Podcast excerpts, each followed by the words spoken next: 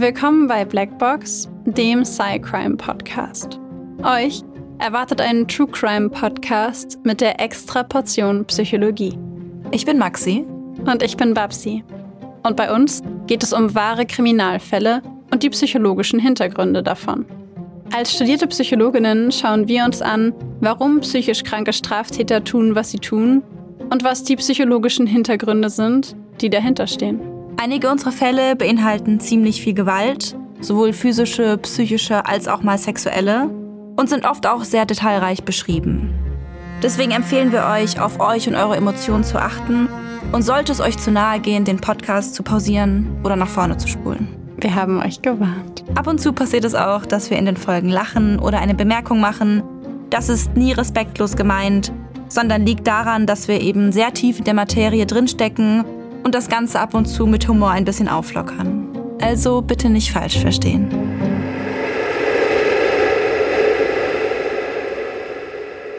Wir haben gerade diese Folge aufgenommen und ich glaube, so ein paar Sekunden nachdem die geendet hatte, ist uns aufgefallen, oh, die kommt ja an Silvester raus. Beziehungsweise für die einen an Silvester, für die anderen im neuen Jahr 2024. Denn wir haben ja sowas wie Patreon Early Access Folgen. Und für unsere treuen Folger auf Patreon ähm, kommt diese Folge am 31.12. raus.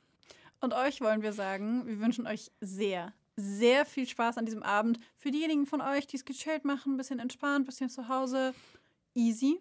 Für diejenigen, die heute Abend Glitzer en masse anziehen und in die dickste Partybude gehen, easy. Viel Spaß euch allen, egal wie ihr es verbringt, egal wie ihr es feiert. Genießt es, lasst euch nicht von Silvesterraketen treffen und lasst euch nicht klauen und kommt gut rein. Guten Rutsch! Und für diejenigen von euch, die diese Folge jetzt erst am 7. hören. Ein frohes neues Jahr! Wir wünschen euch auf jeden Fall, dass ihr oder hoffen, dass ihr gut reingekommen seid und ähm, ja, dass ihr gut gefeiert habt, dass ihr schon die erste erfolgreiche Woche dieses frischen, jungen Jahres gut äh, erlebt und überlebt habt. Und ähm, freuen uns auf ein weiteres Jahr voller spannender Folgen und Fälle mit Blackbox. Und jetzt kommt, wie jedes Mal, unsere neue erste Folge im Jahr 2024 oder am Ende von 2023. Also stellt euch Trommelwirbel vor für sowohl das eine als auch das andere.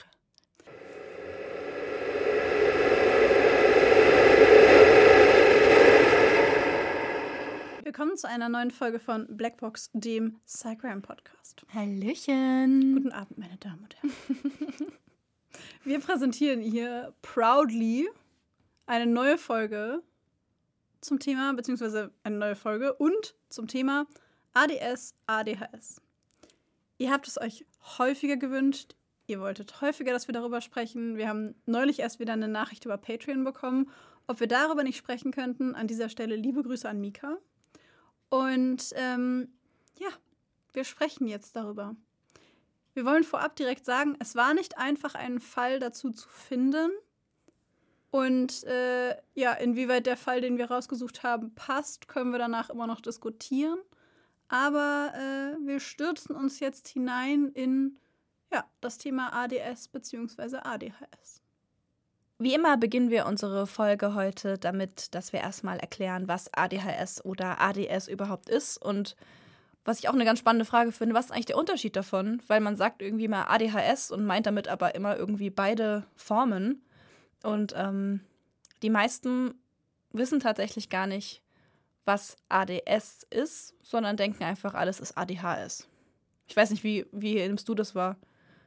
Mm, also ich habe das Gefühl, dass das Thema ADS und ADHS aktuell sowieso etwas mehr, also etwas häufiger thematisiert wird in einem breiteren Social-Media-Rahmen.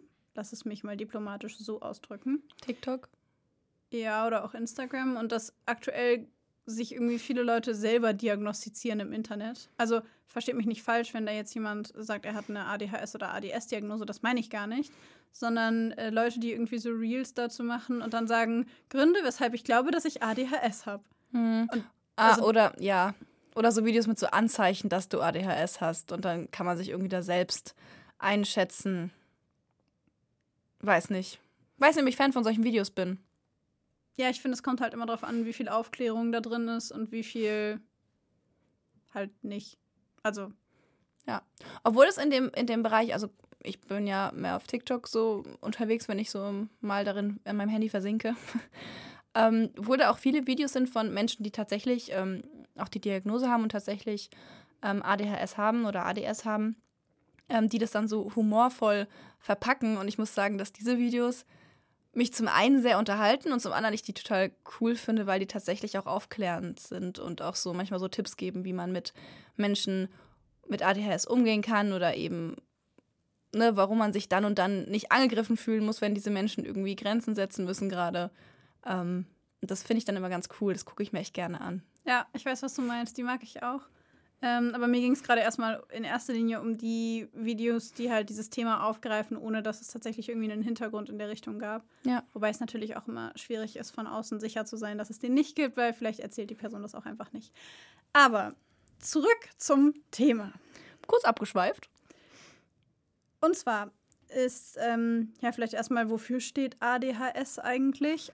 ADHS steht dabei für eine Aufmerksamkeitsdefizit-Hyperaktivitätsstörung.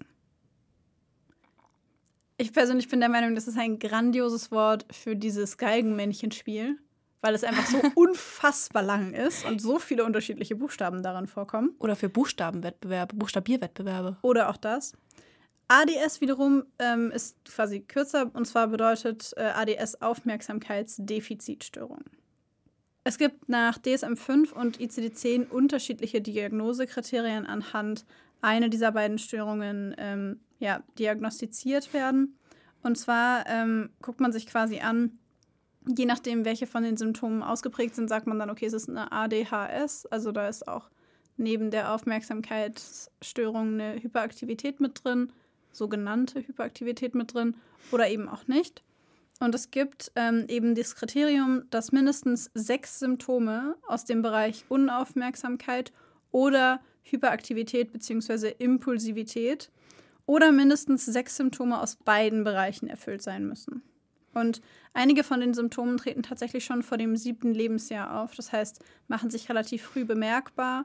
Und ähm, ja, als weiteres Diagnosekriterium gilt eben, dass die Symptomatik mindestens in zwei Lebensbereichen für Beeinträchtigungen sorgen muss, beispielsweise in sozialen Beziehungen und in der Schule, also meinetwegen zu Hause mit den Eltern ähm, in dem sozialen Zusammenleben und äh, in der Schule in dem Thema irgendwie Leistung oder Lernen oder was auch immer. Das wären zum Beispiel zwei Lebensbereiche.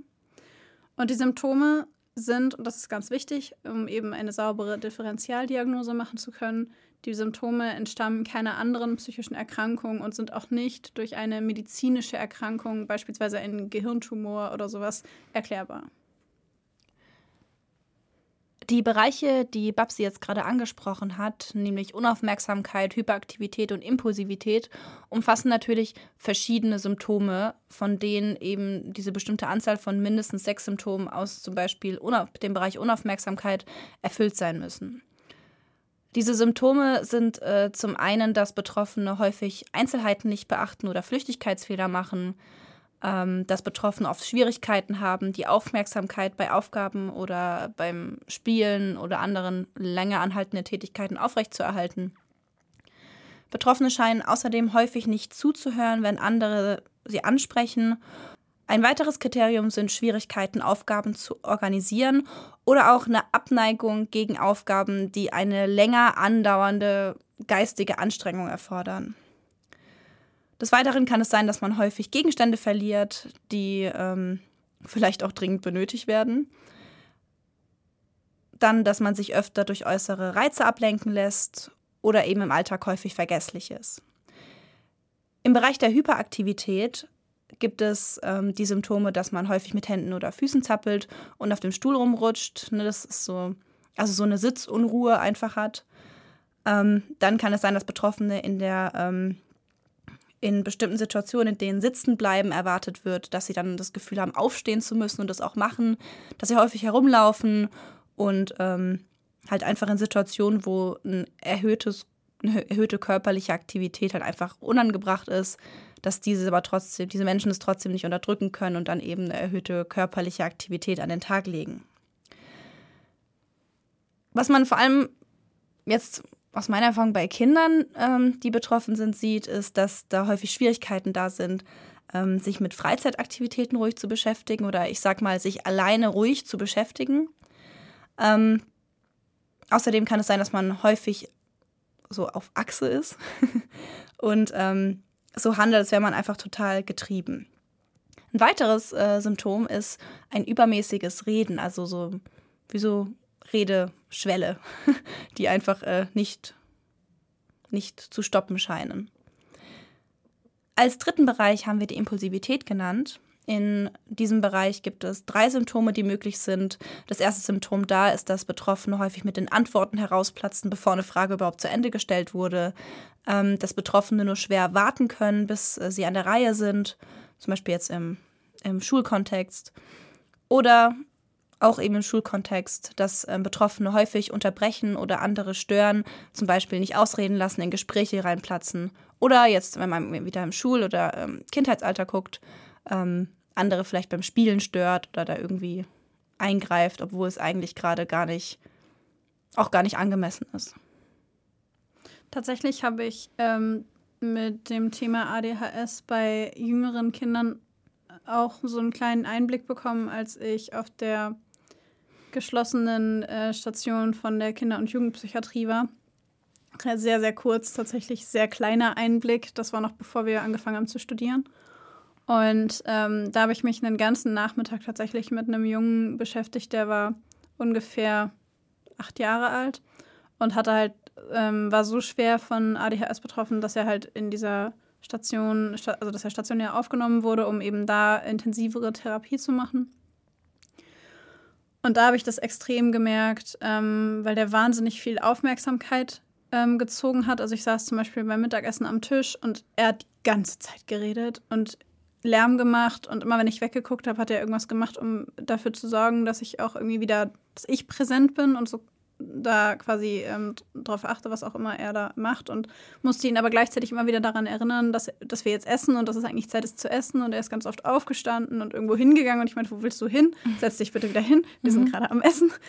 Und ähm, nachmittags haben wir dann draußen Spiele gespielt und ähm, da war ich richtig stolz auf ihn, weil er es tatsächlich geschafft hat, sich in einer Gruppe mit mehreren Leuten ähm, 20 Minuten an diesen Tisch zu setzen und dann haben wir 20 Minuten lang ein Kartenspiel gespielt. Und das war, ähm, da hat mich auch später einer von den Therapeuten zur Seite genommen und meinte, das war echt krass. Also es ist lange her, dass das das letzte Mal irgendwie möglich war, dass er sich so lange konzentriert hat. Das war so ein bisschen mein kleiner Einblick in wahrscheinlich ein Extrembeispiel. Ja. Jetzt ist es ja, naja, so eine, so eine Schwierigkeit von ADHS ist ja auch, wie du jetzt gesagt hast, dass es ähm, häufig im Kindesalter auftritt und die, ähm, diese ganzen Kriterien aus, vom ICD-10 oder auch vom DSM-5 ähm, wurden fürs Kindesalter konzipiert. Mhm. Ähm, das heißt, wenn man von ADHS oder ADS spricht, dann ähm, das, spricht man eigentlich jetzt im Ursprung von einer Erkrankung, die im Kindesalter stattfindet. Jetzt ist es aber so, dass natürlich auch Erwachsene äh, ADHS oder ADS haben können. Und ähm, dafür sind die Kriterien, ähm, ich würde mal sagen, was ich jetzt aus dem klinischen Alltag sagen kann, ein bisschen unschärfer, beziehungsweise ich persönlich finde es im klinischen Kontext, im Diagnosekontext schwierig, ähm, die Symptome einer erwachsenen ADHS oder ADS von anderen psychischen Erkrankungen abzugrenzen. Mhm. Und ähm, genau diese Schwierigkeit ähm, ist zumindest mein Eindruck, kommt tatsächlich irgendwie immer wieder auf, vor allem im Erwachsenenalter. Was eine Voraussetzung dafür ist, dass man im Erwachsenenalter ADHS diagnostiziert bekommt, ist ja, dass man es schon im Kindesalter hatte. Und da ist die erste ähm, Schwierigkeit. Ähm, es gibt eine psychologische Testung, die heißt Hase. ich finde den Namen cute. Ähm, und da wird nämlich auch nach der Kindheit gefragt und wie das da das Verhalten war. Und ich habe ganz oft Patienten, die das gar nicht mehr wissen. Da wird halt nach Verhalten vor dem zwölften Lebensjahr gefragt. Und das wissen die teilweise gar nicht mehr. Und wenn die dann keine Angehörigen haben, die das noch wissen, dann wird es ganz schön schwierig. Vor ja, allem der Bereich. Ich. Das glaube ich. Ich finde es tatsächlich faszinierend, weil ich das Gefühl habe, dass, ähm, Also ich bin ja mit ähm, meinem Unternehmen auch in diesem Bereich von neurologischen Erkrankungen unterwegs, insbesondere im Punkto Kognition, also Aufmerksamkeit, äh, Problemlösen ähm, etc. Und da stolpern wir auch immer wieder über das Thema ADS und ADHS und über die Therapiemöglichkeiten in diesem Bereich, weil wir uns eben anschauen, ob wir da nicht irgendwie ähm, helfen können und eine alternative Therapie noch anbieten können. Und, ähm, und äh, da ist eben auch häufig die Anfrage von Erwachsenen, weil wir eben kein Produkt für Kinder entwickelt haben, sondern für Erwachsene, dass häufiger Erwachsene uns anfragen und sagen, hey, kann ich das benutzen bei ADHS? Und sie dann im Gespräch tatsächlich sowas sagen wie, ja, viele Leute denken, dass ADHS sich mit der Zeit einfach komplett verwächst und dass man das als Kind hat, dass es quasi eine Erkrankung ist, die nur Kinder haben, aber die Leute werden ja irgendwann älter und entwickeln sich dann äh, weiter und brauchen dann ja trotzdem eine äh, ne, ne Art von Support oder vielleicht auch Therapie oder ähnliches. Und das ist tatsächlich eine der häufigsten äh, Fehlannahmen über ADHS, zu glauben, dass es eine Erkrankung ist, die sich mit dem Erwachsenenalter herauswächst, quasi, oder aus der man herauswächst. Also sie verändert sich bei ganz vielen Kindern, dass sie ruhiger werden, zurückhaltender werden. Und es gibt tatsächlich auch Kinder, bei denen es sich verwächst. Also wo das einfach irgendwann ganz normal, in Anführungszeichen, also der Norm entsprechend, äh, das Konzentrations- und Aufmerksamkeitsverhalten ist. Aber in vielen Fällen ähm, hat man bis vor zehn Jahren gedacht, das verwächst sich einfach, weil die Symptomatik sich so stark verändert und manche eben zum Beispiel diesen Hyperaktivitätsanteil ähm, gar nicht mehr haben und man dann einfach gesagt hat, ja, ach so, du hast ja gar kein Problem mehr. Und das entspricht aber gar nicht der Realität. Ich dachte auch, dass ADHS sich verwächst oder ADS sich verwächst. Ähm, und ich, ja, und ich glaube, dass, dass das viele Leute denken, eben weil sich die Symptome so stark verändern. Und was ich mir gerade auch denke, ist, dass es ja bestimmt auch sein kann, dass es bei Menschen, die denken, es hat sich verwachsen oder es ist nicht mehr da, vielleicht ist es auch einfach in der Art, wie sie jetzt mittlerweile als erwachsene Person leben, nicht mehr spürbar. Also ich meine, was ja bleibt, sind ja die Aufmerksamkeitsdefizite oder Aufmerksamkeitsschwierigkeiten, Konzentrationsschwierigkeiten. Ähm, und ich meine, es kommt ja auch so ein bisschen drauf an, was für eine Art Job du machst. Es gibt Jobs, bei denen brauchst du, brauchst du längere Spannen zum Konzentrieren, also musst dich längere Zeit am Stück konzentrieren. Es gibt Jobs, bei denen musst du das weniger machen. Und ähm, ich kann mir vorstellen, dass je nachdem, welchen Job man ergreift, es eben mehr oder weniger spürbar ist im Erwachsenenalter. Ja, sodass es einen nicht mehr beeinträchtigt und man dann ja. halt ähm, selber auch nicht mehr denkt, ah, ich habe das noch. Ja, glaube ich auch. Es gibt aber trotzdem für ADHS im Erwachsenenalter bestimmte Kriterien, ähm, die man erfüllen kann, beziehungsweise die man dann erfüllt. ähm, und zwar, ich fummel die jetzt quasi einmal kurz runter, damit wir uns jetzt nicht eine halbe Stunde lang Definition anhören. Aber nach den äh, Wender-Utah-Kriterien gibt es einmal das Thema Aufmerksamkeitsstörung als Unterkategorie. Das ist im Erwachsenenalter dann sowas wie, dass man Gesprächen nicht aufmerksam folgen kann oder dass man ähm, sehr ablenkbar oder vergesslich ist. Dann gibt es die motorische Hyperaktivität. Das zeigt sich bei Erwachsenen eher in einer inneren Unruhe. Also da ist es nicht mehr dieses unterm Tisch zappeln und im Klassenraum einfach aufstehen, sondern da greift dann quasi dieser, ähm, diese Hemmung, die man irgendwann gelernt hat, dass man nicht einfach aufstehen soll, ähm, aber die Leute haben dann eben Probleme damit, ähm, sich zu entspannen oder auch im Sitzen irgendwas in Ruhe zu machen. Dann gibt es die Affektlabilität. Das ist quasi das, ähm, ja, dass sich die Stimmung sehr schnell verändert. Also von neutral in superklasse Stimmung, in sehr niedergeschlagen innerhalb von wenigen Stunden. Nicht in dem Ausmaß wie bei einer bipolaren Störung. Ne? Also nicht, dass ihr das jetzt hier irgendwie gedanklich in so ein Extrem zieht. Dann gibt es das desorganisierte Verhalten, das heißt, ähm, Aktivitäten werden irgendwie nicht sauber geplant und auch nicht sauber organisiert und Aufgaben, die gemacht werden müssen, werden nicht zu Ende geführt. Dann haben wir das Thema Affektkontrolle. Da geht es quasi darum, dass die Menschen leichter gereizt sind, auch aus kleineren Anlässen schneller gereizt sind und dass es eben eine verminderte Frustrationstoleranz gibt, also sowas wie schnelle Wutausbrüche oder sowas. Dann das Thema Impulsivität. Das heißt, andere werden in Gesprächen häufig unterbrochen. Menschen sind sehr ungeduldig, ähm, sind beispielsweise beim Einkaufen auch sehr impulsiv, können irgendwie Handlungen einfach nicht stoppen, wenn sie schon mal angefangen haben mit etwas. Und dann gibt es eben noch die emotionale Überreagibilität. Und das äh, ist dann die Unfähigkeit, mit alltäglichen Stressgeschichten umzugehen. Also da wird dann auf eine ganz normale Stresssituation, wie du stehst an der Ampel und du wirkst deinen Motor ab, äh, reagiert mit einer extrem starken emotionalen Reaktion, vielleicht sogar Blackouts. Ähm, genau, also das äh, vielleicht irgendwie noch zum Thema ADHS im Erwachsenenalter. Es gibt unterschiedliche Subtypen, ähm, und zwar, also bezogen auf ADHS und die ähm, Kriterien oben waren auch bezogen auf ADHS. Nach dem ICD-10 gibt es einmal die einfache Aktivitäts- und Aufmerksamkeitsstörung, das ist die F90.0. Und dann haben wir die andere näher bezeichnete Verhaltens- und emotionale Störung etc. Äh, das ist dann auch ohne Hyperaktivität. Ähm, das ist die F98.8.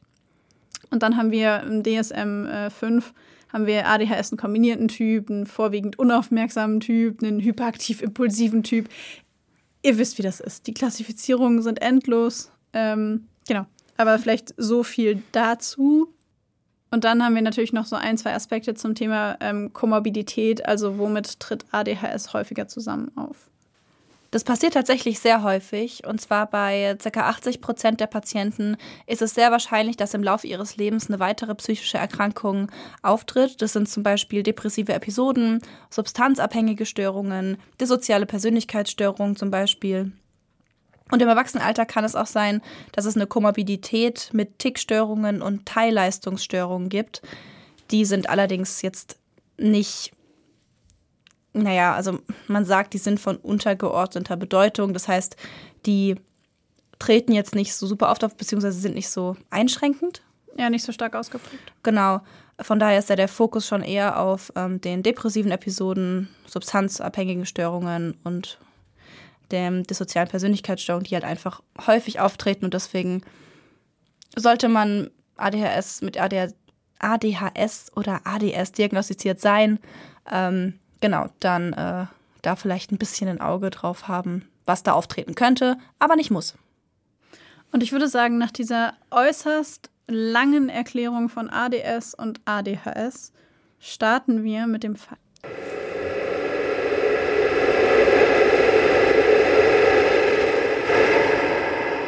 Cedar Gardens, Brighton. Ein kalter Januarabend im Jahr 2021. Es ist eigentlich ein ruhiger Abend, als bei der polizeilichen Leitstelle der 999 das Telefon klingelt. Am anderen Ende der Leitung ist ein junger Mann zu hören, beinahe noch ein Kind. Mit zittriger Stimme sagt der Anrufer, ich rufe an, um mich zu stellen. Als der Beamte am Telefon den Teenager fragt, was er denn getan habe, antwortet dieser nur, es hat einen Mord gegeben. Innerhalb von Minuten sind gleich mehrere Streifenwagen vor Ort und tauchen das große herrschaftliche Haus in blaues, flackerndes Licht. Im Haus entdecken die Beamten dann die Leiche der 69-jährigen Sue Addis. Sie liegt nackt und mit zahlreichen Messerstichen übersät in der Badewanne ihres 1,8 Millionen Pfund teuren Hauses. In einem Zimmer nebenan sitzt ihr Enkel.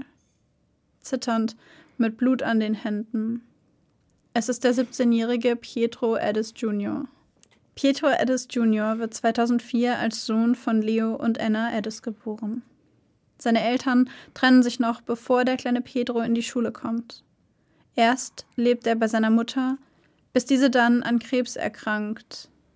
Als er sechs Jahre alt ist, stirbt seine Mutter schließlich daran und Pedro muss gemeinsam mit seiner Schwester Carmen zu seinem Vater ziehen. Hier wendet sich der kleine Junge beinahe sofort an seine warmherzige und liebevolle Großmutter. In den nächsten Jahren wird sie für ihn zu einer Art Mutterersatz, zu einer seiner engsten Bezugspersonen. Kaum ist der kleine Pietro das erste Mal in der Schule, beginnen jedoch die Probleme. Er zeigt sich widerspenstig und störrisch, kann sich nur schwer konzentrieren und übertritt ständig Regeln. Erst besucht Pietro die Privatschule Lansing Prep School, die seine Familie 25.000 Pfund im Jahr kostet. Doch es dauert nicht lange, bis die Schwierigkeiten zu groß werden und er auf das Shoreham College wechselt. 2018 wird bei ihm erstmalig ADHS diagnostiziert. Der Psychiater verschreibt ihm daraufhin das Amphetamin-basierte Medikament Elvance. Und schnell scheinen die Symptome des Teenagers sich abzumildern. Doch schon im darauffolgenden Jahr beginnt der mittlerweile 14-Jährige regelmäßig Cannabis zu konsumieren.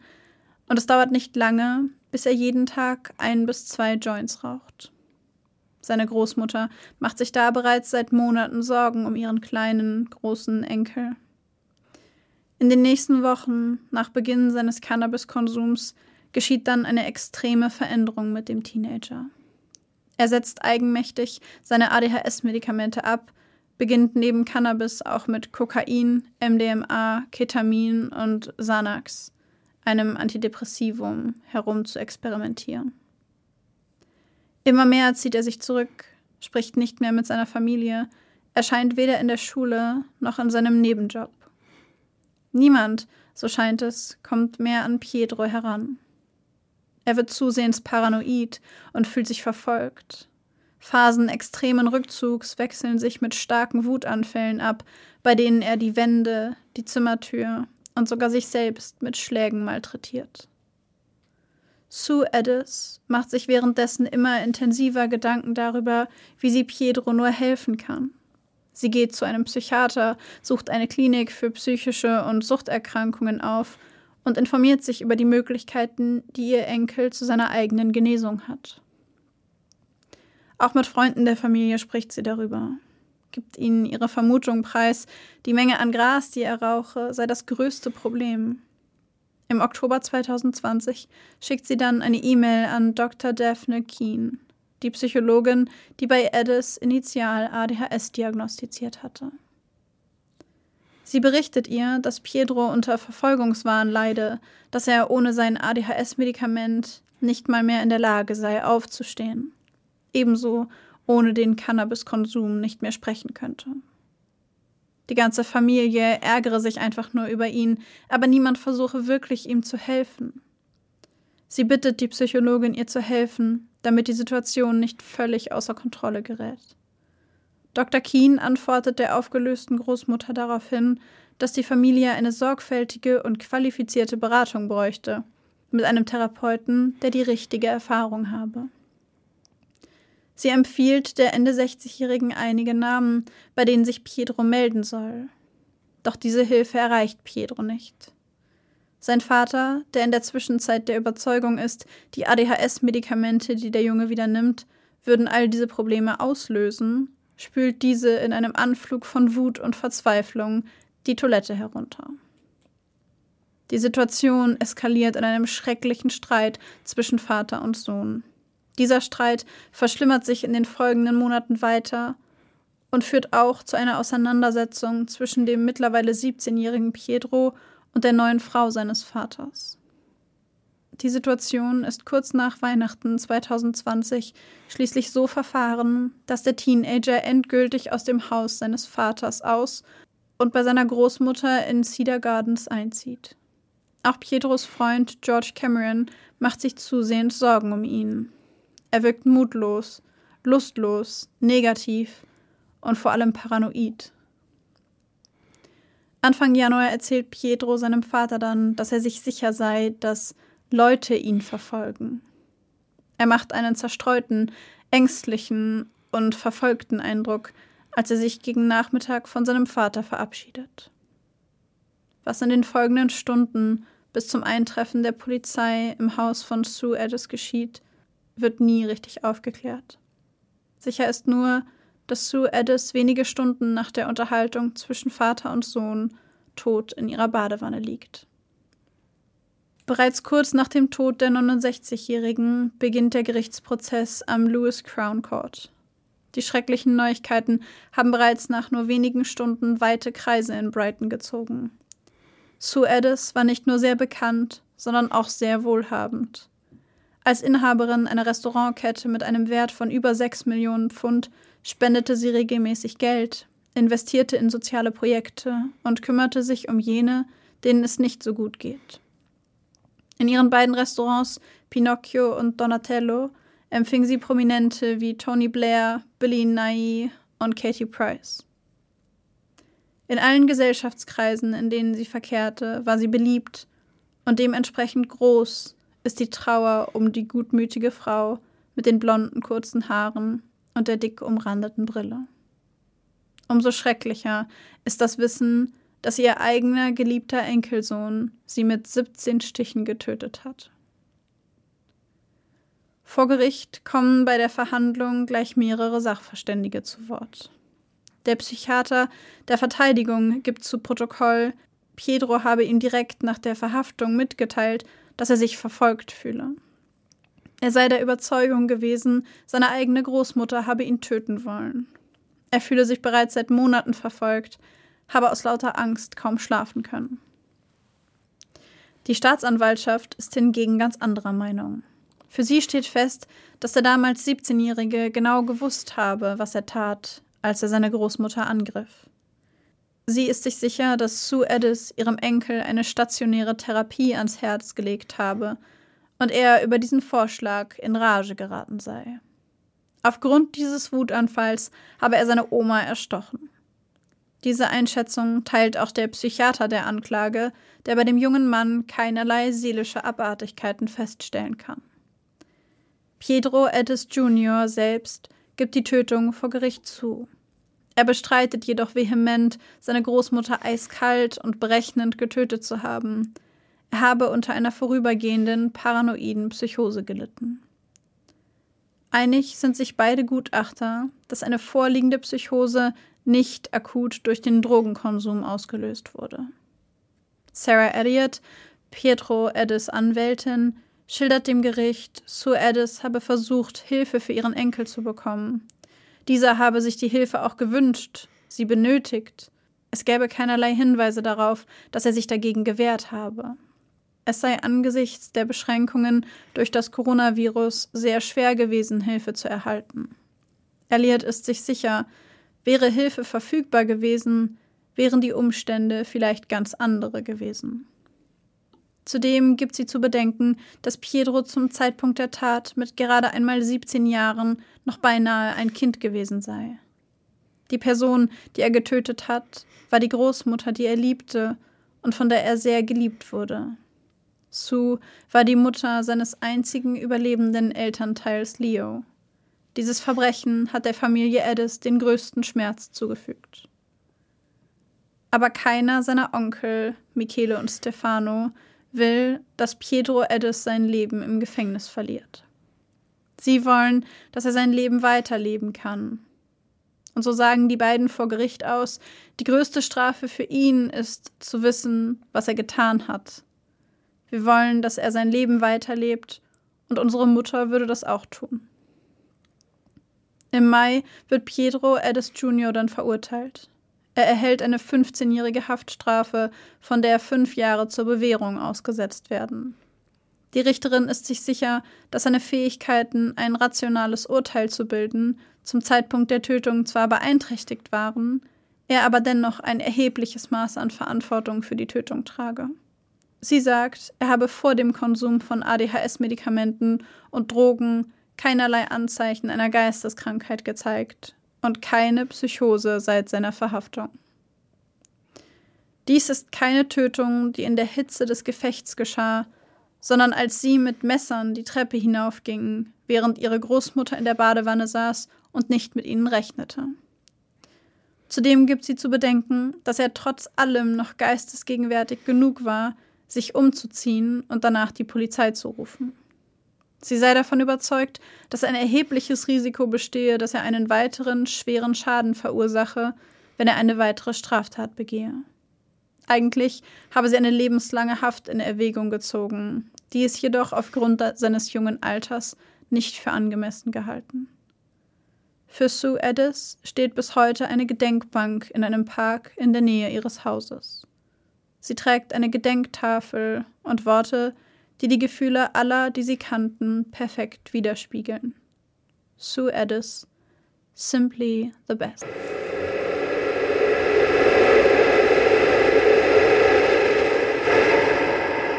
Habe ich das richtig verstanden, dass ein 17-jähriger Junge 10 Jahre, bzw. 15 Jahre Strafe bekommen hat? Mhm. Mit fünf Jahren Bewährung, zehn Jahre? Mhm. obwohl er minderjährig ist und obwohl er, ja, okay, zum Tatzeitpunkt konnte man nicht nachweisen, dass er nicht zurechnungsfähig war, aber obwohl, naja, zumindest klar war, dass eine Erkrankung besteht, auch eine, Mas Mas eine Erkrankung, die mit massiven Einschränkungen einhergeht, die vor allem auch auf seine Affekte, äh, seine Affekte beeinflusst. Und trotzdem ja. kriegt er zehn Jahre mit 17 Jahren? Ja, er wurde verurteilt wegen Totschlags.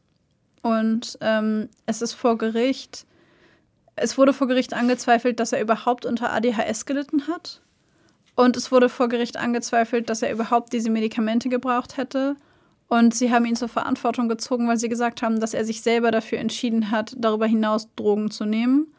Und sie haben es für unwahrscheinlich gehalten, dass er tatsächlich eine Psychose hatte, weil ähm, er danach sich noch umgezogen hat und selber die Polizei gerufen hat. Und das wäre quasi ein zu ordentliches Verhalten für eine Psychose.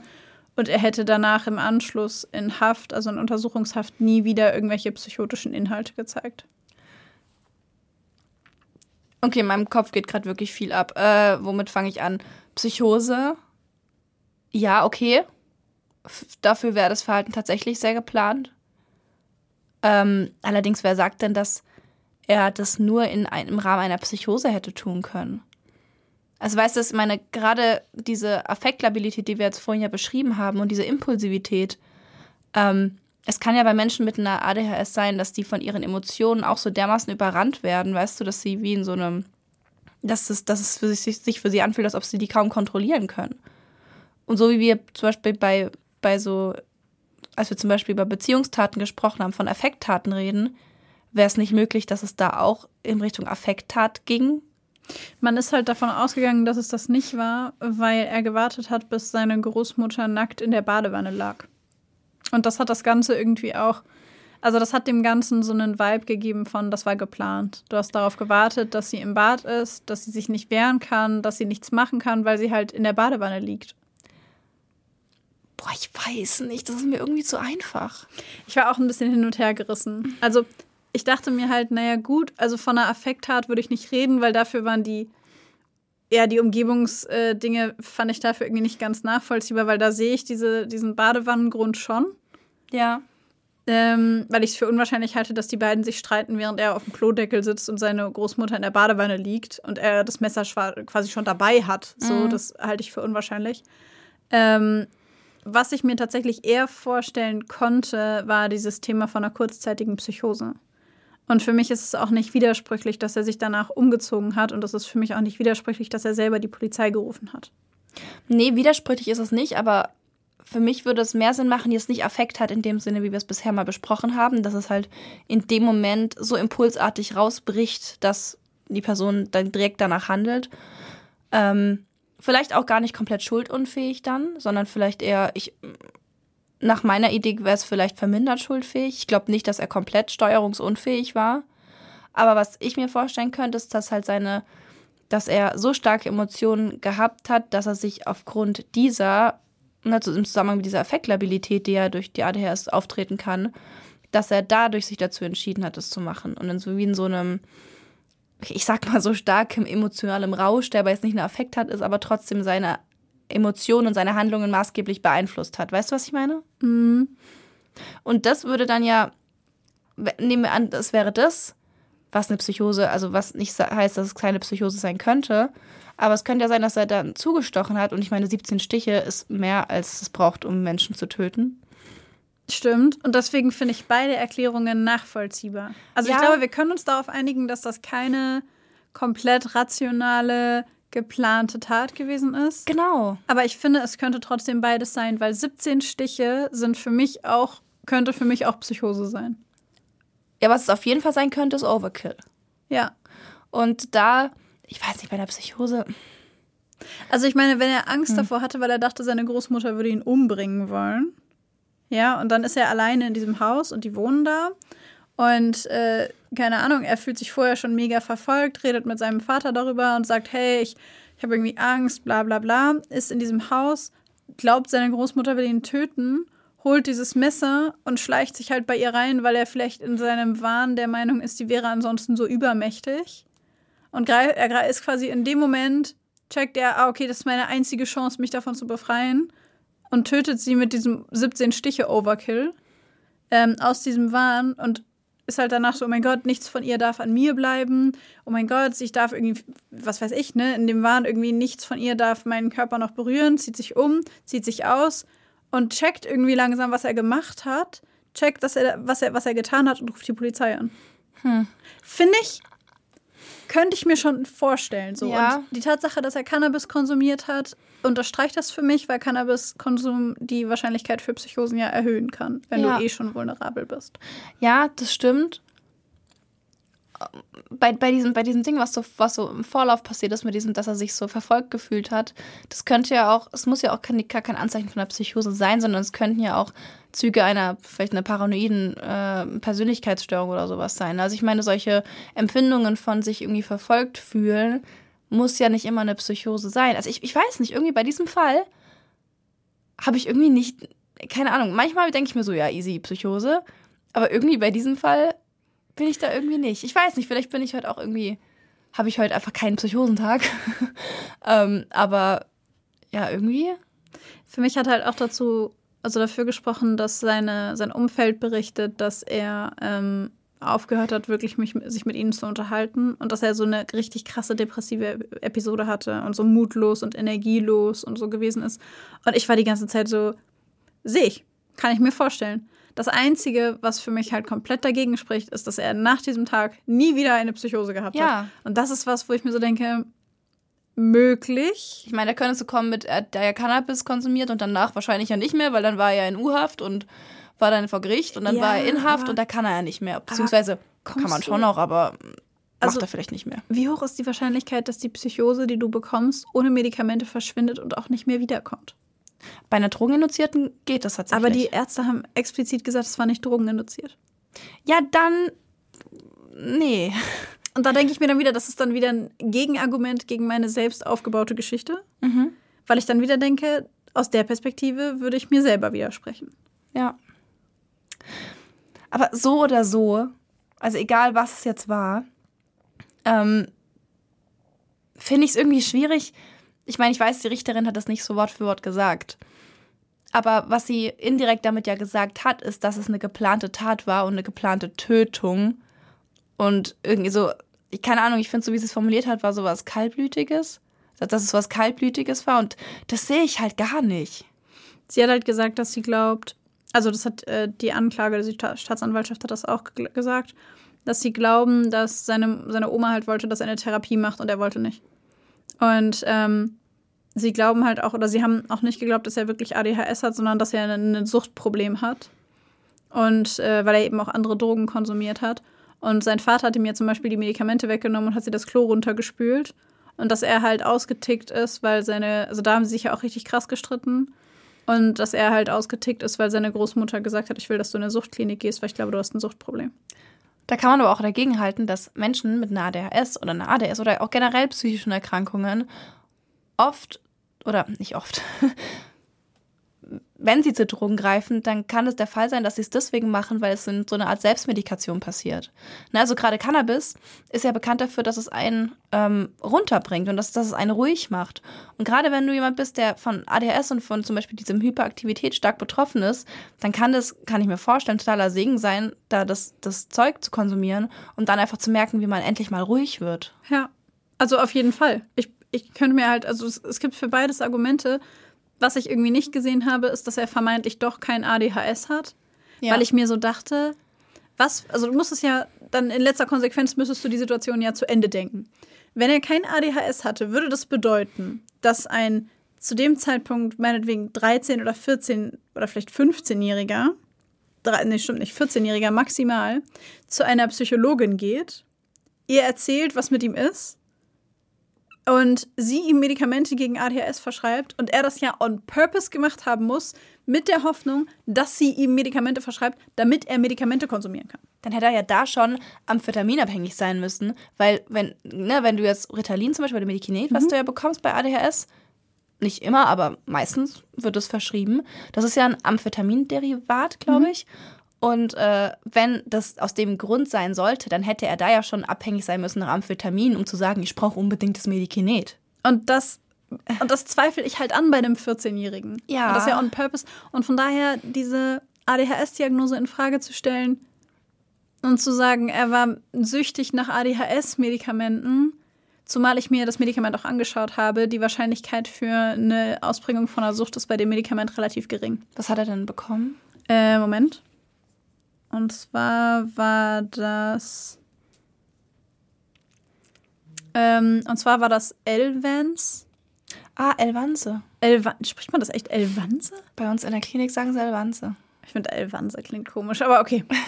Das ist ja seit 2019 auch in Deutschland zugelassen, also noch relativ neu. Und ähm, hat eine relativ geringe Wahrscheinlichkeit für eine, äh, für eine Abhängigkeit. Aber ich habe jetzt noch mal eine andere Idee. Ähm, ich kenne oder ich kenne einen Patienten, der äh, sehr große Schwierigkeiten mit äh, Im- Impulsdurchbrüchen hat, hatte. Ähm, und dieser Patient hat auch eine erwachsene ADHS diagnostiziert gehabt. Also der, so alt war der gar nicht, 22, 23. Und ähm, der hat das Elvanze bekommen und hat darauf paradox reagiert. Also der ist durch dieses Elvanze, was eigentlich ihn beruhigen sollte, ist er noch dünnhäutiger geworden und ähm, noch impulsiver und äh, klar, im forensischen Kontext äh, noch äh, bedrohlicher und gewalttätiger. Ähm, und diese paradoxe Wirkung ist was, was super selten auftritt. Ähm, aber wenn es auftritt, also bei diesem Patienten war es dann auch so, als, wir dann kamen und meinten, ey, ich, wir glauben, wir müssen das rausmachen, ähm, da ist er total hochgegangen. Also wirklich total durch die Decke gegangen, weil er halt der Meinung war, er brauchte, äh, der Meinung war, er brauchte das. Als es dann raus war, hat er, war er dann wieder ruhiger und konnte das auch einordnen. Aber in dem Moment hat es eben so dermaßen ihn beeinflusst in die entgegengesetzte Richtung, dass es wirklich, es war krass. Also das war wirklich jemand, der schon ultra impulsiv ist, ist nochmal wirklich explodiert. Das könnte natürlich auch sein. Das könnte auch sein. Und was ich gerade gelesen habe, ist, dass Elvanse, In der Klinik nennen wir es Elvanse. Ich weiß nicht, ob es Ähm, wirklich so ausgesprochen wird. dass es äh, tatsächlich Psychosen auslösen kann. Also es gibt Amphetamin ausgelöste oder Amphetamin induzierte Psychosen. Und es könnte tatsächlich auch sein, dass es durch dieses Medikament gekommen ist oder vielleicht durch die Kombination von diesem Medikament und Cannabis. das kann auch sein. Und aber da finde ich, also ich fand es an dem Fall bei der Recherche auch widersprüchlich, weil ich unterschiedliche Quellen gesehen habe und die einen haben gesagt, es war drogeninduziert und die anderen haben gesagt, es war nicht drogeninduziert. Und äh, da bin ich auch ehrlich gesagt am Ende nicht ganz schlau draus geworden, weil für mich klang das nach einer drogeninduzierten Psychose. Ähm, und ich konnte ehrlich gesagt auch nicht ganz nachvollziehen, warum sie gesagt haben, dass es das nicht war. Weil es würde irgendwie dafür sprechen, wenn er paranoid geworden ist und Angst bekommen hat und sowas, während er Drogen genommen hat und dieses Medikament. Und dann kommt er in U-Haft und dann nimmt er es nicht mehr und er zeigt kein Verhalten mehr in diese Richtung. Surprise. Also weißt du, was ich meine? Ja, naja, vielleicht, vielleicht haben sie nicht auf das, vielleicht haben sie mit Drogen gemeint, dass es Cannabis hätte sein müssen. Vielleicht war in seinem Blut oder eben in den Tests in der letzten Zeit kein Cannabis drin. Damit kann es nicht durch Cannabis oder vielleicht andere Drogen ausgelöst worden sein. Vielleicht haben sie in die Richtung nicht getestet. Vielleicht war es auch zu dem Zeitpunkt, ich weiß, warte mal, wann war das nochmal? 2021. Ja, gut, ist ja noch gar nicht so lange her. Ich wollte gerade sagen, vielleicht war es dann ja dann auch gar nicht bekannt, dass solche, dass solche Nebenwirkungen passieren können, aber gut, das ist noch nicht so lange her. Ja, es könnte natürlich auch induziert sein von dem ADHS-Medikament, ne? Ja. Also ich möchte an dieser Stelle mal ganz kurz sagen, für alle äh, von euch, die jetzt zuhören und vielleicht ADHS-Medikamente nehmen, die Wahrscheinlichkeit, dass das passiert, ist sehr, sehr, sehr gering. Ja. Sehr, sehr, sehr gering. Maxi und ich diskutieren gerade einfach nur, was so potenzielle Möglichkeiten sein könnten, weil wir uns, glaube ich, beide den Fall irgendwie nicht erklären können. Also Ja, oder beziehungsweise es halt irgendwie so viele mögliche Sachen gibt, aber irgendwie man nichts, sich mit nichts so richtig sicher sein kann. ja, Aber es ist wirklich sau selten. Also bei diesem Patienten, von dem ich berichtet habe, war wirklich gesamte Station inklusive Oberarzt vollkommen überrascht davon, dass es so wirkt, weil es einfach wirklich mal nicht damit rechnet, weil das nicht die Regel ist. Und normalerweise dieses Medikament, ähm, ne, wie jedes Medikament, das auf den Markt kommt, das ist geprüft, das ist eigentlich was, was, was man nicht bedenkenlos nehmen kann. Das ist natürlich bei starken Medikamenten immer achten, okay, welche Nebenwirkungen kommen, aber dafür zugelassen ist und wenn ihr das braucht, dann nehmt es und ihr müsst nicht damit rechnen, dass es irgendwie paradoxe Wirkungen gibt. ADHS kommt in der Bevölkerung übrigens ähm, bei drei bis vier Prozent vor. Also tatsächlich im Vergleich zu vielen anderen Erkrankungen relativ häufig. Jetzt kann man natürlich sagen, uh, das ist weniger als ich dachte. Oder uh, das ist viel mehr als ich dachte. Es gibt, gab ja in den letzten Jahren häufiger Diskussionen darüber, dass ADHS ähm, überdiagnostiziert wird oder auch ADS überdiagnostiziert wird. Zu häufig ähm, ja, Medikamente verschrieben werden, zu viele Kinder, die äh, in Anführungszeichen ein bisschen aufgedrehter sind, direkt diesen ADS-ADHS-Stempel bekommen. Hm. Aber man spricht in der aktuellen äh, Scientific Community von drei bis vier Prozent in der Bevölkerung. Davon ist übrigens der Großteil männlich. Im Kindesalter liegt die Wahrscheinlichkeit bei 3 zu 1. Also auf drei betroffene Jungen kommt ein betroffenes Mädchen. Und im Erwachsenenalter verändert sich diese Wahrscheinlichkeit. Da haben wir es jetzt wieder mit dem, wächst sich das raus oder wächst sich das nicht raus. Ähm, da verändert sich die Wahrscheinlichkeit ähm, in Richtung von 1,5 zu 1. Also es ist ähm, zumindest in der Statistik zu sehen, dass sich ähm, ja, das bei den vielen männlichen Betroffenen im Erwachsenenalter häufig verwächst. Wie gesagt, es gibt unterschiedliche Hinweise dazu. Die Forschung der letzten zehn Jahre sagt noch mal ein bisschen was anderes, was dieses Thema des Verwachsens angeht. Ähm, ja, da gibt es einfach keine 100% sicheren Aussagen zu. Weißt du, was mich jetzt irgendwie interessieren würde? Ob von diesen ähm, Menschen, die, wo das Verhältnis im, im Kindesalter 3 zu 1 ist, ähm, also das, da werden wir niemals Zahlen für bekommen, weil das ist zu spezifisch.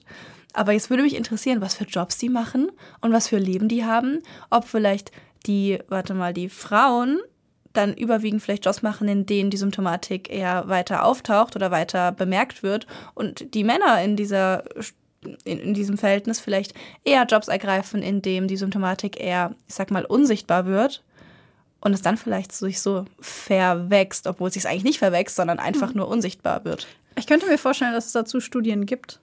Das also, würde mich ich sehr interessieren. Ich habe über dieses Jobthema nicht nachgedacht, tatsächlich, deswegen habe ich sie nicht recherchiert. Aber ich finde das einen sehr, sehr guten Einwand. Ja, ne? Vielleicht äh, hat einer von euch Mäusen da draußen ich weiß gar nicht, was ich immer mit diesen Mäusen habe in der letzten Zeit. Einer von euch da draußen eine Idee dazu, einen Gedanken dazu oder kennt sich damit vielleicht sogar noch besser aus, forscht in dem Bereich oder hat ganz viele äh, Publikationen gelesen oder arbeitet in dem Bereich. Schreibt uns gerne was dazu. Wir freuen uns immer, wenn wir noch was dazu lernen können. Ihr könnt uns beispielsweise bei Instagram schreiben, da heißen wir Blackbox, der Podcast, alles klein und zusammengeschrieben.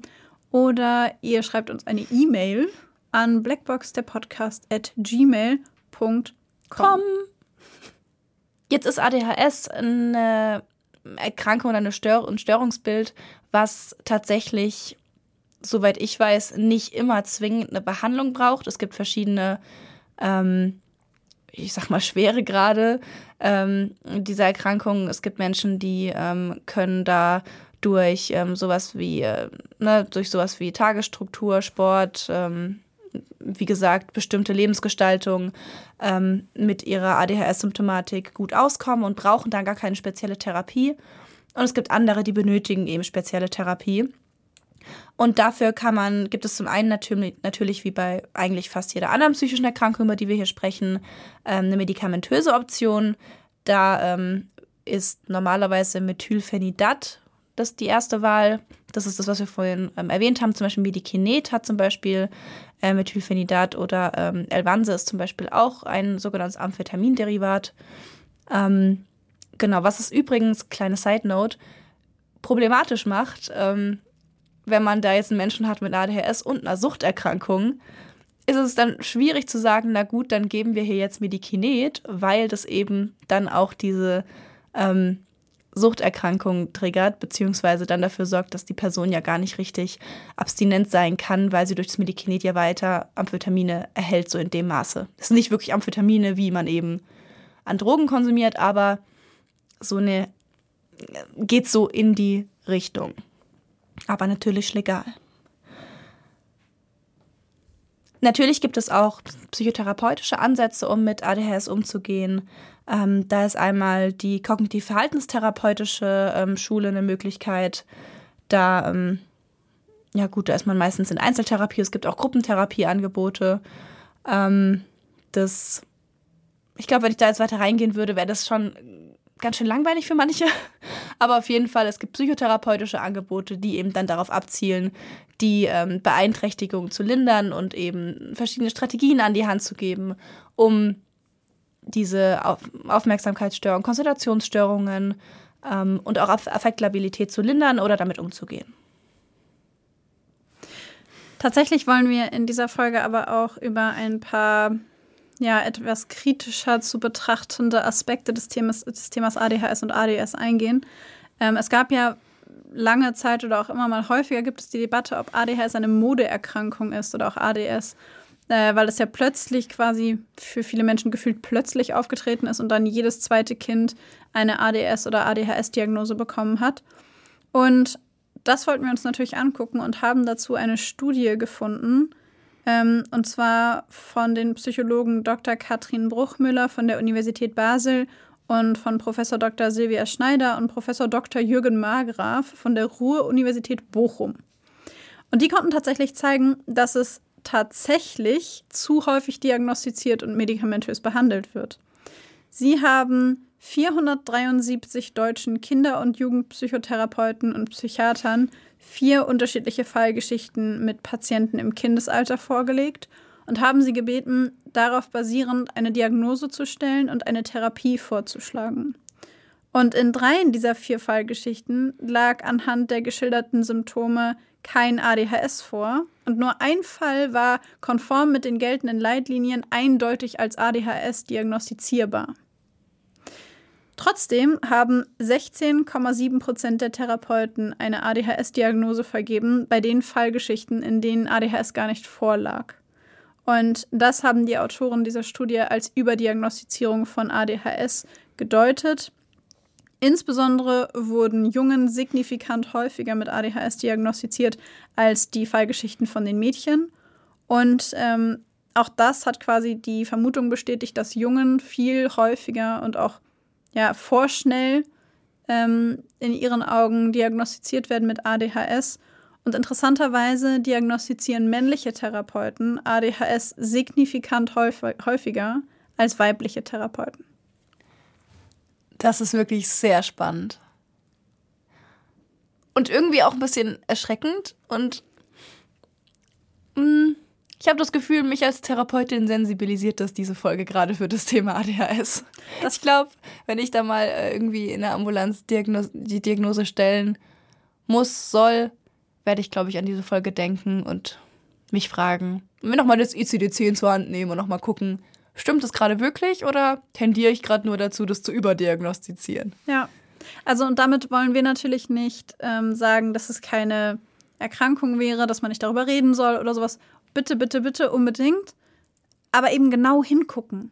Denn, und jetzt kommen wir zum, zum zweiten Teil, der quasi mit dieser Kritik, die daran getroffen wird, untrennbar vereinbart ist oder vereinbart werden muss, meiner Meinung nach, ist also die beiden Themen Missbrauch und Selbststigmatisierung. Das eine ist, dass, ähm, dass, es, dass diese, diese Falschdiagnose oder ja im Grunde falsch äh, positive Diagnose die Gefahr birgt, dass der das Therapeuten oder das Umfeld nicht genau hingucken, weil es schon eine Ursache gibt, die gefunden wurde. Ah, okay, dieses Kind verhält sich ähm, aufgedreht, redet viel, ist irgendwie auffällig, weil äh, es ADHS. Und jetzt gibt es aber ähm, tatsächlich schrecklicherweise unter den ADHS und ADS diagnostizierten Kindern 30 Prozent, statistisch gesehen, die Opfer von sexuellem Missbrauch, sexuellem Missbrauch werden. Und das Dramatische an diesem Diagnostizieren von ADHS und ADS ist, dass ein Verhalten, das die Kinder zeigen, auf eine ungesunde, höchst destruktive Situation, sexueller Missbrauch oder auch körperlicher Missbrauch, dass die Reaktion, die sie zeigen, vollkommen gesund ist nach Aufmerksamkeit zu suchen, aufgedreht zu sein, nicht stillsitzen zu können, emotional damit nicht, nicht umgehen zu können, ist eine völlig normale Reaktion auf eine so furchtbare Situation. Und wenn man da jetzt aber ADHS oder ADS drauf diagnostiziert, dann bleibt die Gefahr bestehen, dass der, dass der Missbrauch oder auch die Misshandlung nicht gesehen werden. Denn Kinder, die in Familien aufwachsen, in denen sexueller Missbrauch passiert oder auch körperlicher Missbrauch passiert, die geschlagen werden oder misshandelt werden, psychisch missbraucht werden, die neigen häufiger dazu, solche Verhaltensmuster zu zeigen. Und das liegt nicht daran, dass sie ADHS haben, sondern es liegt an dem Umfeld, in dem sie aufwachsen. Und durch diese vorschnelle Diagnose wird dem aber keine Rechnung getragen und niemand guckt noch genauer da drauf, weil die vermeintliche Ursache ja schon gefunden wurde. Krass. Und das Schlimme daran ist, dass ähm, dann ja häufig, also dass, dass, dass, dass die Gefahr quasi besteht, dass wenn die Eltern den Kindern gegenüber dann, also die Kinder ähm, schlagen beispielsweise, weil sie schon wieder nicht zuhören oder sowas, dass die Kinder ja selber lernen, ah, ich habe irgendwie ADS oder ADHS und es quasi dafür sorgt, dass sie als schwer erziehbares Kind gelten, weil sie diese Diagnose haben und sie deswegen der Meinung sind, dass es normal ist, dass sie bestraft werden durch körperliche Züchtigung oder sowas. Und das hat natürlich einen immensen, eine immense Auswirkung auf das Selbstbild eines Menschen, wenn er aufwächst in dem Glauben, dass mit ihm selber etwas nicht stimmt und dass sein Umfeld sich so verhält, weil es Recht hat damit. So ganz nach diesem Ding so, okay, ich bin das Problem und ich habe alles verdient, was mir deswegen passiert. Ja, mhm. weil, weil das also weil ich stigmatisiert werde dafür und ich bin das Problemkind. Ich bin die schwer erziehbare Person und meine Eltern mussten mich übers Knie legen. Was sollten sie denn sonst machen? Ich war so ein ADHS-Kind. Mhm. Und Spoiler, diese Person bleibt dann eine stark verhaltensauffällige Person und gerät potenziell immer wieder in irgendwelche Schwierigkeiten oder wird sogar straffällig. Ja, oder ist einfach sein ihr ganzes Leben lang sehr traurig, weil sie das Gefühl hat, dass sie nichts wert ist und all diese Dinge verdient hat, die ihr passieren. Also es geht ja in beide Richtungen. Ja, so ganz im Sinne so selbsterfüllende Prophezeiungen. Das ist der nächste Punkt. Das würde ich voneinander trennen, mhm. ähm, weil das eine ist keine, finde ich, keine selbsterfüllende Prophezeiung, sondern im engeren Sinne eigentlich eine ähm, Stigmatisierung einer Person aufgrund einer Diagnose, die vielleicht nicht mal zutrifft. Also ja, es wird ja quasi bestraft, dass das Kind sich normal verhält in einer ungesunden Situation. Mhm. Und es wird bestraft durch eine Diagnose, die nicht zutrifft, weil niemand genau genug hinschaut. Ja, ich meine das so ein bisschen so im Sinne von, naja, du bist das schwer erziehbare Kind, also ist es auch schwer. Also, ne, also, also verhält es sich auch schwer erziehbar. Das meine ich mit selbsterfüllender Prophezeiung. Mm, ja, also das, das ist auf jeden Fall ein Aspekt, auf den wollte ich auch gleich noch zu sprechen kommen. Mhm. Aber für mich wäre es in dem Zusammenhang ein Unterschied, weil ich da, ähm, wenn ich in einer Familie aufwachse, in der ähm, ich quasi beispielsweise körperlich misshandelt werde. Und ich reagiere darauf, indem ich in der Schule sehr aufgedreht bin als Kind. Nicht, weil ich ADHS oder ADS habe, sondern weil ich unterbewusst versuche, Aufmerksamkeit auf mich zu ziehen, damit jemand genauer hinschaut. Und ich werde dann mit ADS diagnostiziert. Dann werde ich in der Schule stigmatisiert für mein Verhalten und ich werde zu Hause vielleicht auch bestraft dafür. Und ich lerne nicht, dass meine Reaktion auf diesen Missbrauch durch beispielsweise meine Eltern gesund war, sondern ich lerne, dass mein Verhalten, meine Reaktion auf diese Misshandlung eine, eine Krankheit ist, die ich habe und dass ich verdient habe, was da passiert, weil es ja in Ordnung ist. Ja. Und dann kommt, und da gebe ich dir vollkommen recht, dann kommt der Punkt der selbsterfüllenden Prophezeiung, weil wenn Kinder falsch positiv diagnostiziert werden, ADS und ADHS ja häufig einhergehen mit diesen Begriffen von schwer erziehbar, schwer in den Griff zu kriegen. Zappel-Philipp, ähm, weiß ich nicht, un unruhig, Störenfried, Traumsuse, was auch immer du da alles an, an, an Begriffen irgendwie finden kannst. Klassenclown, auch ein Favorite. Ähm, dass Betroffene quasi dadurch im Grunde dieses Bild von sich selber internalisieren, dass sie also der Meinung sind, ich bin der Zappel-Philipp, ich bin der, der nie still sitzen kann. So ein bisschen wie äh, du kannst kein Mathe. Wenn deine Eltern dir immer sagen, ja, du kannst halt einfach kein Mathe, dann wirst du später wahrscheinlich auch nicht der Meinung sein, dass du Mathe kannst. Und zwar nicht, weil du es nicht kannst, sondern weil du es internalisierst, weil du für dich annimmst, dass es wer ich bin. Gerade so beim Thema Klassenclown ist es ja auch irgendwie was, was dann irgendwie so die. Also ich könnte mir vorstellen, dass gerade bei Klassenclown ist dann irgendwie sowas, dass okay, das, was ich bin, ist das und ich äh, ist der Klassenclown und ich mm, bringe Leute zum Lachen, das kann ich. Und vielleicht im schlimmsten Fall, das ist das Einzige, was ich kann, also mache ich auch das. Ja, und ja. dann bleibe ich dabei und mhm. erfülle quasi dieses negative Bild, das jemand von mir selber malt, weil ich merke, das ist das Einzige, was mir irgendwie zugesprochen wird. Das ist das Einzige, was Leute an mir sehen. Was anderes als das bin ich offensichtlich nicht. Und jetzt dürfen wir ja nicht vergessen, es sind Kinder.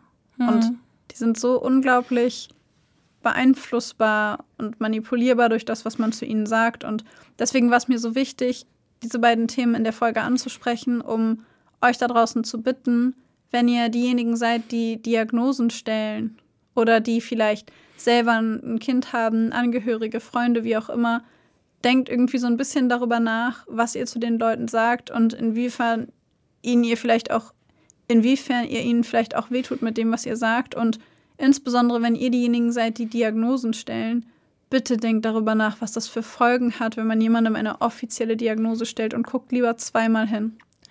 Ich glaube, in dem Fall passt der Satz, äh, man ist nicht die Erkrankung, sondern man hat die Erkrankung ganz gut. Äh, denn gerade mit dem Beispiel Klassenclown und so und diese Rolle, die man einnimmt, weil damit, wenn man das so sieht, dann ist die Person die Erkrankung und nicht mehr. Und das wäre ja sehr, sehr einseitig gedacht oder sehr defizitär gedacht. Und das ist nie so. Das können wir euch auf jeden Fall sagen. Und bevor wir diese Folge abschließen, noch ein Hinweis zum Thema Ursachen. Weil es häufig heißt, Eltern wären schuld daran, wenn ihre Kinder ADS oder ADHS haben. Und ich möchte hier gerne ganz offiziell darauf hinweisen, dass das nicht der Realität entspricht. Ja, also äh, tatsächlich hat, hat ADHS einige genetische Faktoren. Es geht so ein bisschen in Richtung des dopaminergen Systems, also um Dopamintransporter. Es geht um ähm, Epigenetik, also die zusammen das Zusammenspiel von Umwelt und äh, Gene also Genen, die aktiviert werden können durch unterschiedliche externe Faktoren oder auch deaktiviert werden können. Ich finde, das schreit nach einer Neurobiologie-Folge. das sollten wir vielleicht auch machen. Und natürlich ist ADHS ähm, dadurch, dass es genetisch dadurch, dass es genetisch verursacht ist oder nicht verursacht, aber genetische Komponenten hat, tritt es häufiger auf, wenn ähm, ja, Verwandte beispielsweise auch betroffen sind. Aber in erster Linie äh, resultiert es eben aus strukturellen und funktionellen Veränderungen im Gehirn. Es gibt zum Beispiel Kinder, deren äh, Mütter während der Schwangerschaft getrunken haben und äh, die dann beispielsweise ADHS entwickeln, weil sich eben ihre neurologischen Strukturen anders ausgebildet haben. Und dann gibt es Kinder, bei denen passiert das einfach so. Und ihr könnt nichts dafür. Ihr seid keine schlechten Eltern, ihr seid keine schlechten Menschen, ihr habt keinen Fehler gemacht. Es, es ist einfach nicht eure Schuld. Und ähm, ich kann mir das nur ganz entfernt vorstellen, weil, oder wir können uns das nur ganz entfernt vorstellen, weil wir beide noch keine Kinder haben. Aber ich glaube schon, dass es nicht einfach ist, wenn man äh, ein Kind hat oder Kinder hat, die ADS oder ADHS haben aber ihr seid nicht schuld und es gibt ganz viele Möglichkeiten, sich Hilfe und Beratung zu suchen, um da Unterstützung zu bekommen. Und es ist kein Eingeständnis von Schwäche, wenn man das tut. Und was ich auch noch sagen möchte, ist, dass natürlich, wie Babsi gerade gesagt hat, äh, ihr dann auf keinen Fall daran schuld seid und gleichzeitig ihr aber auch nicht hilflos bzw. machtlos seid. Das heißt, ihr könnt, ihr könnt helfen und ähm, genau diese Hilfestellen zeigen Erziehungshilfen, denke ich mal, auch mit auf und ähm, zeigen irgendwie Möglichkeiten, wie man am besten miteinander umgeht. Von daher, ähm, ihr könnt was tun und ähm, es ist nicht so, ihr seid nicht ohnmächtig in dieser Situation. Es gibt Möglichkeiten, da was zu verbessern und genau, ich bin mir sicher, ihr gebt euer Bestes. Es gibt eine Seite, die ich vielleicht noch empfehlen kann. Ich habe sie nicht komplett gelesen, aber so ein bisschen drüber geschaut und ich fand, da waren viele Informationen gut zusammengestellt und zwar heißt die www.adhs.info. Und da gibt es ein ganz großes Spektrum an unterschiedlichen Informationen und ähm, ja, Unterstützungsideen für ähm, Betroffene, Angehörige, Eltern etc. Und ähm, ja, vielleicht schaut ihr sonst da mal rein. Wir packen euch das auf jeden Fall auch in die Show Notes. Und damit sagen wir, denke ich mal, einmal mehr, seid lieb zueinander, passt aufeinander auf und tschüss!